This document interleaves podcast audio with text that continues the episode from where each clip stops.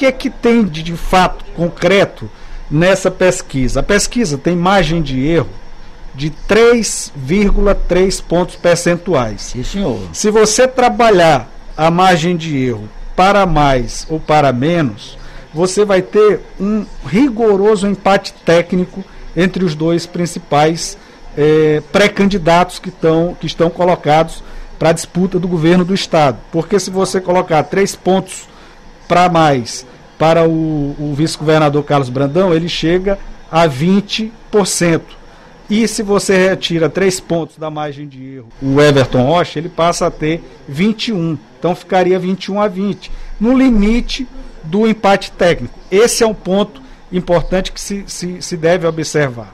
Segundo ponto importante que se retira desses números, o crescimento do vice-governador Carlos Brandão. Na pesquisa, porque aí você tem que observar, Edvaldo Oliveira, Jorge Vieira, você que nos acompanha no programa Contraponto. Importante observar o histórico da pesquisa do mesmo instituto, que tem feito uma série de pesquisas ao longo de 2021 e também agora esta primeira pesquisa feita em 2022. E o que aponta essa pesquisa da exata nessa série de pesquisas que foram feitas? Se você pegar, por exemplo, o último levantamento que foi feito pela exata, o pré-candidato do PDT, o Everton Rocha, ele subiu de 19% para 21%, subiu dois pontos percentuais, é, dentro inclusive da margem de erro, que é de 3,3%. O vice-governador Carlos Brandão, ele sai de 6%, que foi a, a pesquisa da exata feita lá no mês de setembro, para 17, sobe 11 pontos percentuais.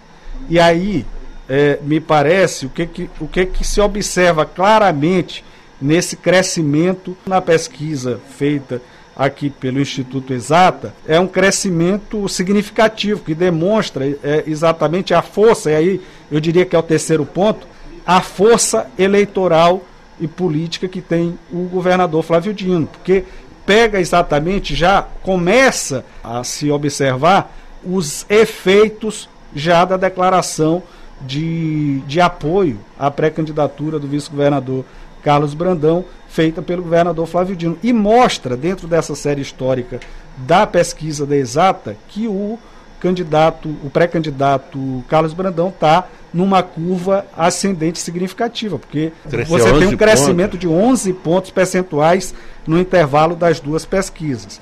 E parece que esses são três pontos assim muito muito significativos que dá para a gente extrair concretamente, de forma muito com base nos números, sem essa coisa da, da, da é, é das torcidas que acontecem sem manifesto muito. de desejo, é, né? Observa, eu, eu, cheguei a ver uma postagem que diz assim: o, o, o pré-candidato Carlos Brandão empacou. Como é que empaca um pré-candidato que sai, que cresce 11 pontos percentuais no intervalo de de dois meses de uma pesquisa. Assim, e, que a, e que a média histórica né, da, da, da, pesquisa aponta o caminho do crescimento. Então, assim, é, é, retirando essas, essas paixões que existem aí nas redes sociais, etc., uh, o, o, fato concreto, claro, é esse aí, né, que nós temos uma certa estagnação da pré-candidatura do senador Everton Rocha e um crescimento significativo da pré-candidatura do vice-governador Carlos Brandão.